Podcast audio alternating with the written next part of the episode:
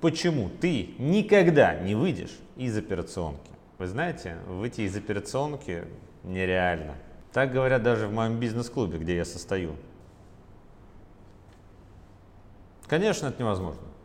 Конечно. Есть люди, у которых по 20-30 бизнесов. И они сидят в операционке, в каждом из них. Они не спят и не едят.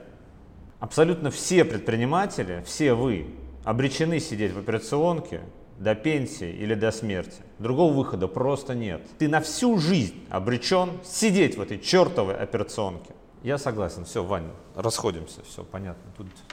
До свидания. Давай, до свидания. Или, или, или...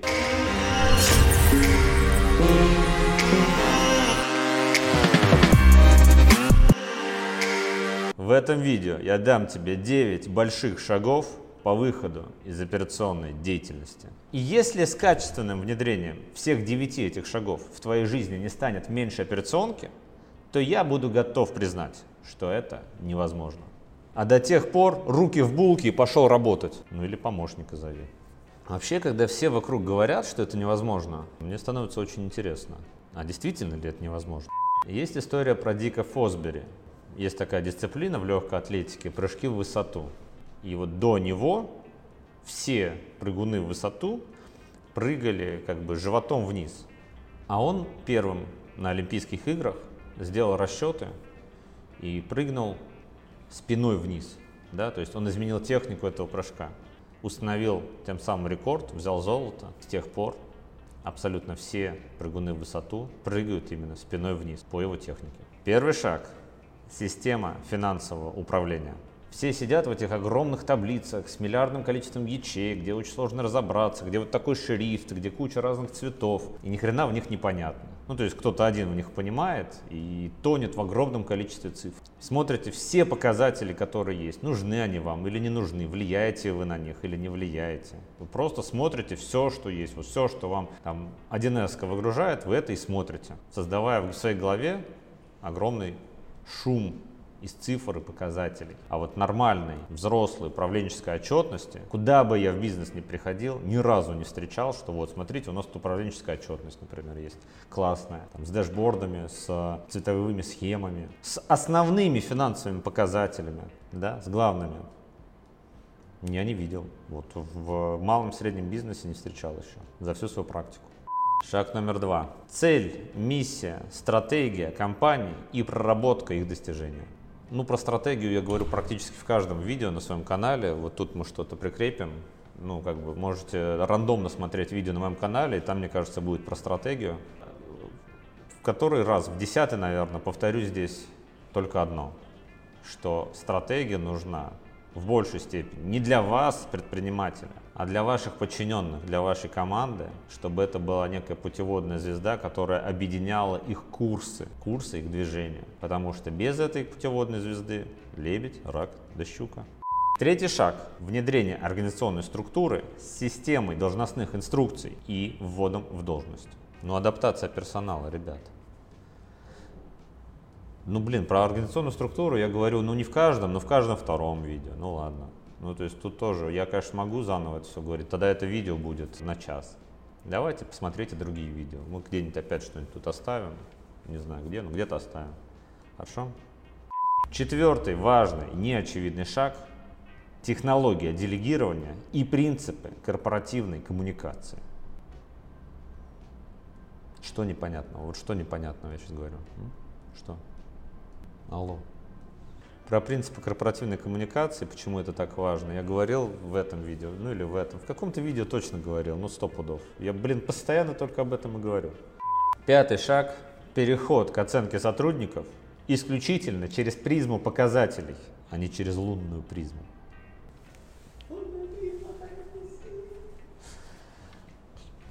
Сидят в лунных призмах, ну, представляешь?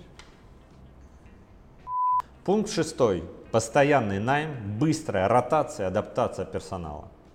Ну, чтобы кровь не застаивалась, приходили молодые, активные, живые, голодные, внедряли что-то новое, современное. То вот общаюсь с одним, он говорит, да у нас средний возраст сотрудников, там, типа 48 лет. О чем вы с ними разговариваете?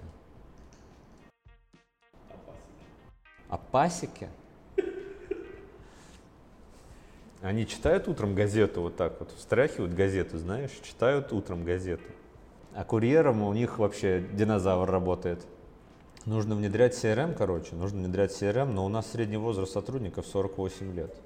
Типа нам бабушки вот, ну, не дадут внедрить CRM. Пошли дальше. Интернет они поставят, интернет. Он нам и нахуй не нужен, интернет ваш. Ну пипец. В твоем бизнесе какие-то бабушки тебе что-то не дают сделать, направленное на прогресс. Но это кому руку пожать? Кому? Дедушке, да. Исторически так сложилось. Ну, не знаю. Я ничего против не имею возраста сотрудников. Но когда средний возраст какой-то гигантский, это тебя ограничивает от развития, ну все, это как бы это уже немножечко смертный приговор твоему бизнесу. Вопрос только времени. Потому что скоро они чуть-чуть пройдет времени, будут увольняться на пенсию. То все равно рано или поздно решать проблему с молодой кровью. Ну, можно, конечно, подзатянуть еще, когда у тебя уже бизнес будет.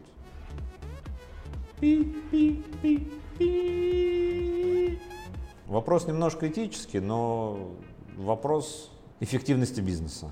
Да? Я говорю про средний возраст, а не про возраст конкретного какого-то сотрудника. И в 60 лет можно быть молодым.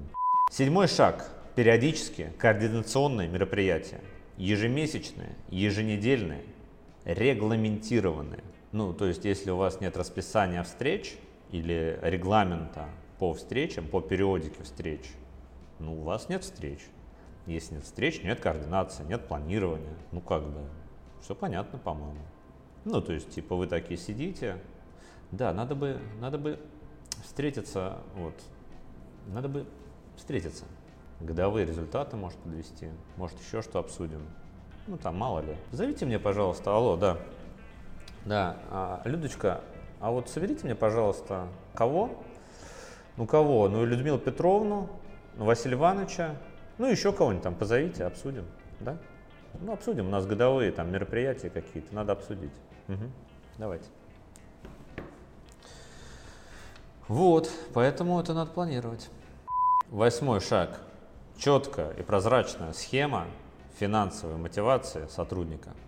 Девятый шаг – система стратегического управления. Что такое система стратегического управления? Ну, то есть это некая технология, которая помогает вам декомпозировать вашу большую стратегию в вашу периодическую операционную деятельность. Не вашу конкретно, а операционную деятельность вашей компании, конечно. Мы сейчас говорим про ваш выход из операционки. Да? Инструмент, который помогает разобрать вашу стратегию в конкретные шаги действия по технологии, чтобы вся компания понимала, что нужно делать для достижения. Вот и все. Конечно, для многих предпринимателей выйти из операционки сейчас нереально и будет нереально. И они никогда не выйдут, просто потому что они уверены, глубоко убеждены в том, что выйти из операционки невозможно. Как можно сделать то, что в твоем сознании невозможно? Никак. А тот, кто решит, что это возможно, он это сделает. Дик Фосбери. Он решил, что это возможно и сделал. Давайте. Все получится. Если надо, я помогу. Ссылочка будет в описании.